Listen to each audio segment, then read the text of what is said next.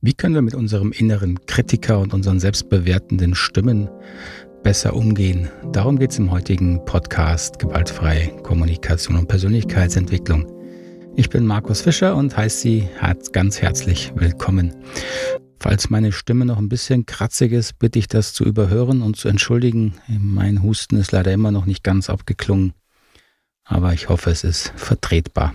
Die heutige Frage zur inneren Stimme zur inneren Kritik und zu diesen inneren bewertenden Stimmen ähm, habe ich aufgegriffen, auch von Ruben, Ruben aus der ähm, GFK-Community bei Steady. In diesem Stelle auch ganz herzlichen Dank an euch alle da draußen, die ihr mich schon unterstützt und an Sie, die das noch nicht tun und vielleicht Lust haben, diese Arbeit zu unterstützen. Ähm, gehen Sie bitte mal auf die Seite www.knotenlösen.com. Knotenlösen, ein Wort mit OE.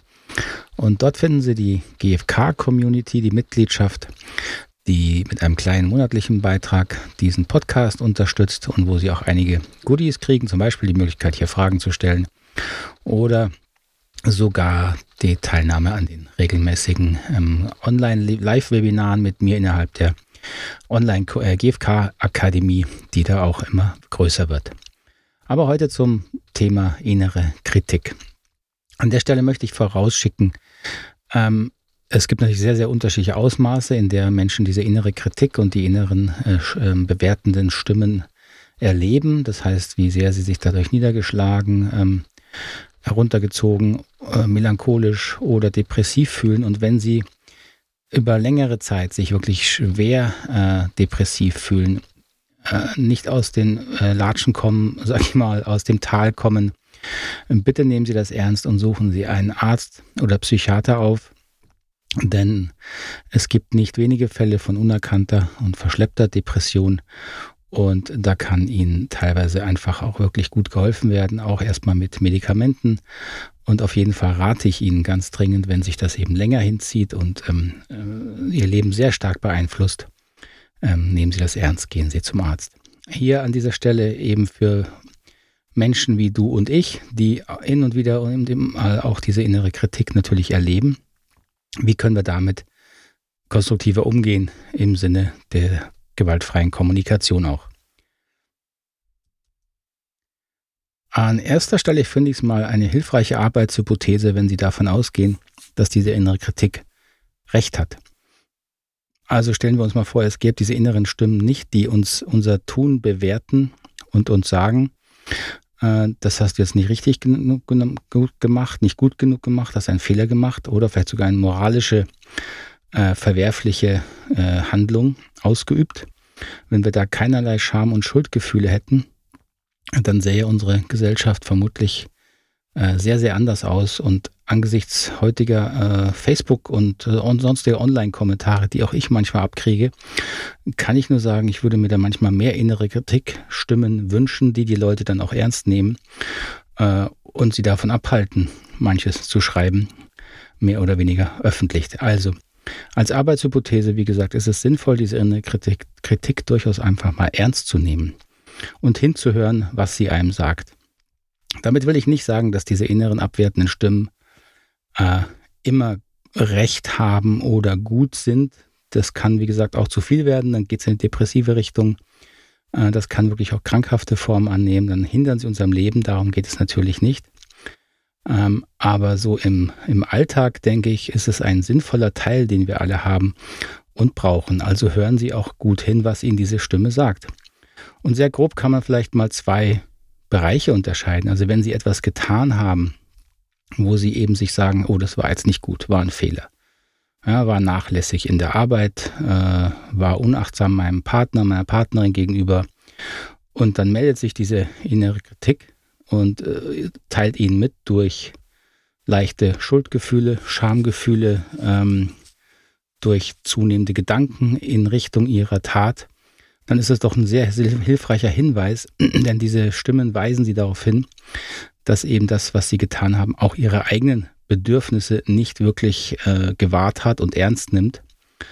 Ähm, und das ist eben ein wesentlicher, ein Merkmal dieser inneren kritischen Stimmen. Sie sind immer Ausdruck auch eines eigenen Bedürfnisses oder mehrerer Bedürfnisse.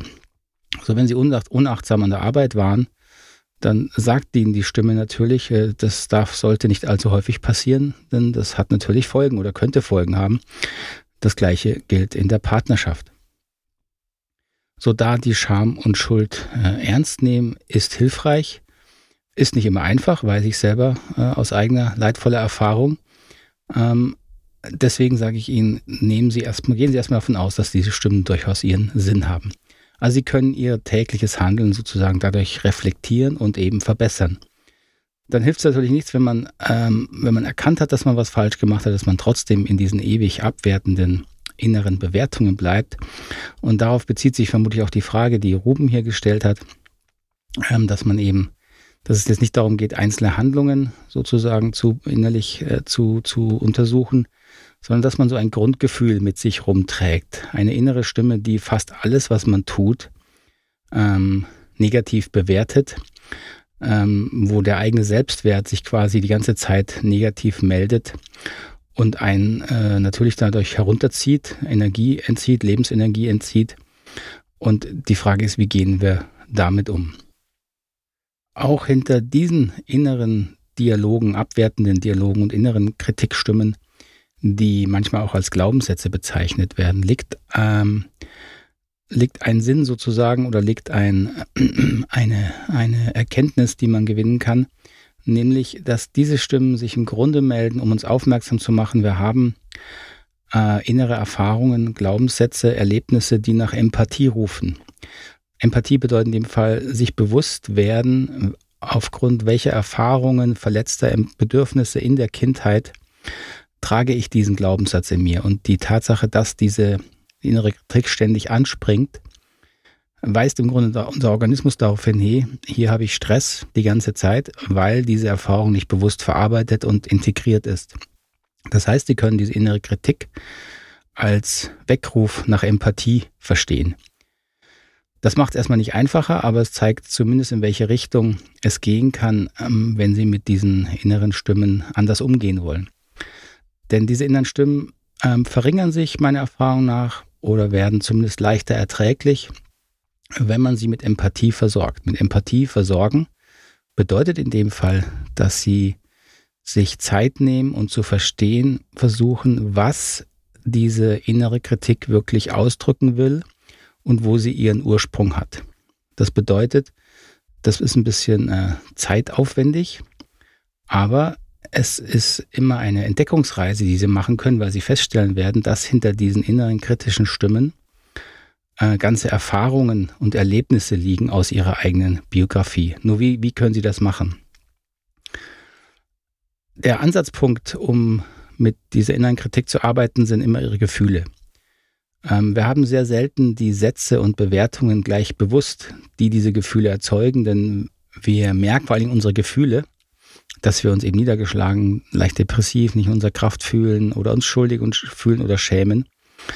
Ähm, wissen aber erstmal nicht wirklich bewusst, was da innerlich genau passiert. Und das ist der erste Schritt, dass sie sich Zeit nehmen, die äh, konkreten Gedanken, Erinnerungen bewusster zu bekommen, die dieses Gefühl auslösen.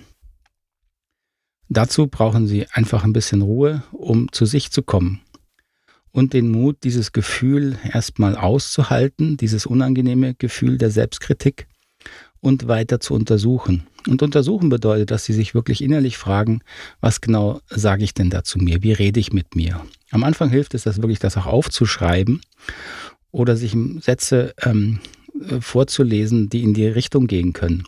Also das können Sätze sein wie ich bin nie gut genug oder ich muss eigentlich immer still sein, um geliebt zu werden oder ich bin allein in der Welt. Wenn Sie sich solche und ähnliche Sätze innerlich vorsagen, dann müssen Sie darauf achten, wo resoniert Ihr Körper am meisten, also wo springt das Gefühl am stärksten an. Das ist am Anfang ein bisschen wirklich wie, äh, wie, äh, wie Raten, ja? aber genauso ist Empathie. Sie müssen bewusster kriegen, wie gehen Sie da innerlich mit sich um, was, was sagen Sie sich innerlich. Und dann werden Sie feststellen, dass manche Sätze stärker innerlich äh, andocken und manche weniger. Und bei denen, wo Sie eben stärker andocken, da sind Sie auf dem richtigen Weg.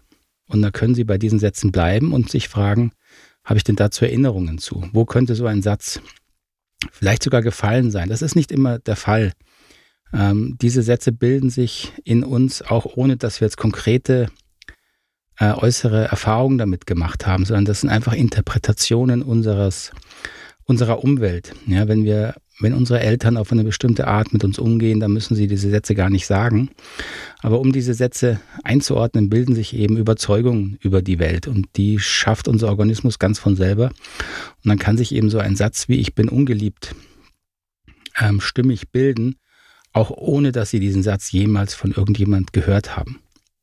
Also wichtig ist nicht, ob das tatsächlich gesagt wurde, wichtig ist, wie ihre innere Interpretation ist, wichtig ist eben, welche Sätze haben sie da innerlich, die das am meisten berühren. Sondern sind sie schon einen ganzen Schritt weiter, denn der erste wesentliche Schritt ist, wenn sie diese Sätze gefunden haben und die Gefühle dadurch stärker werden, dann kommt schlicht noch mehr Trauer, noch mehr Schmerz damit hoch. Und das ist ein äh, wesentlicher Aspekt der Selbstempathie. Selbstempathie in diesem Bereich bedeutet eben vor allen Dingen innere Trauerarbeit.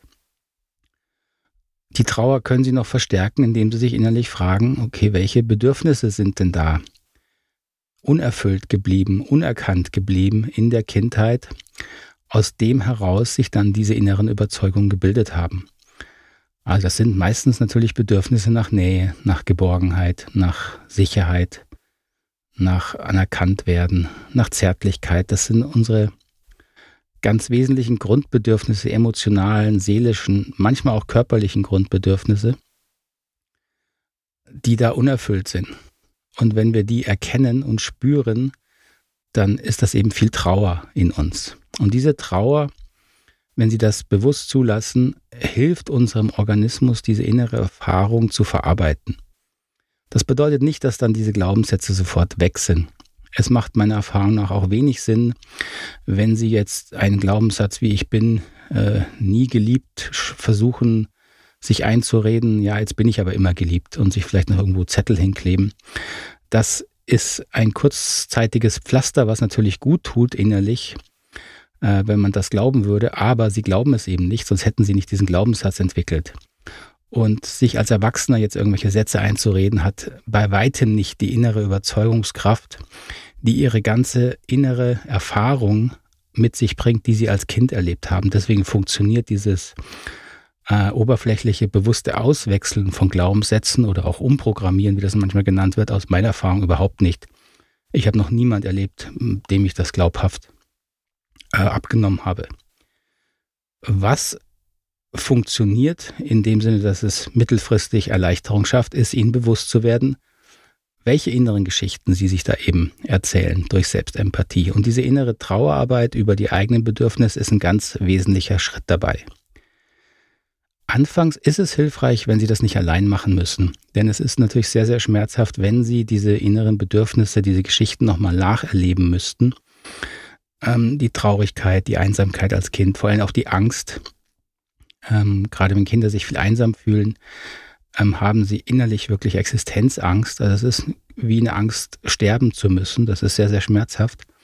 Und unser Organismus möchte dann in dem Moment nicht wieder allein sein, wenn er das nachempfinden möchte. Das ist der Grund, warum eine therapeutische oder sonst erfahrene Begleitung in diesen Bereichen sehr, sehr hilfreich ist, weil man dann diese Gefühle eben nachempfinden kann, betrauern kann und dabei nicht alleine ist. Das hilft, wenn das Vertrauensverhältnis passt, wirklich enorm.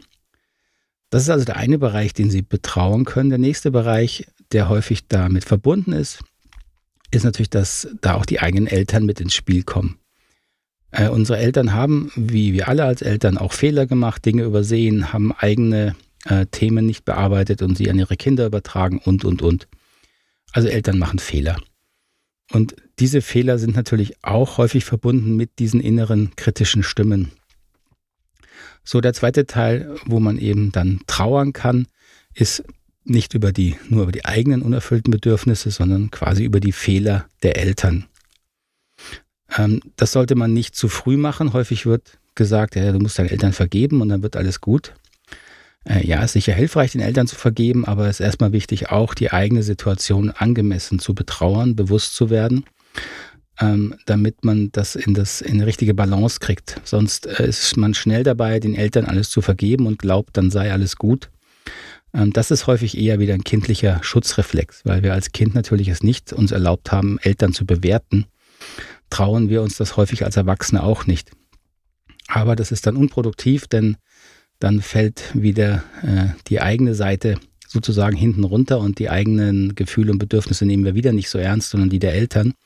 Und das ist nicht gut.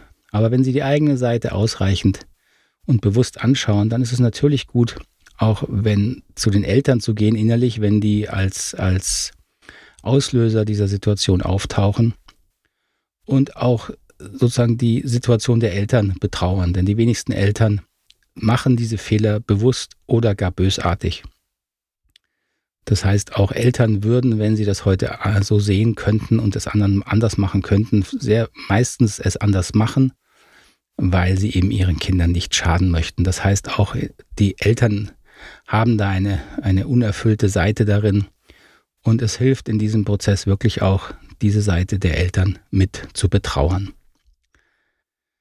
So viel zu dem Thema innere Kritik. Das war jetzt ein sozusagen ein Schnelldurchlauf.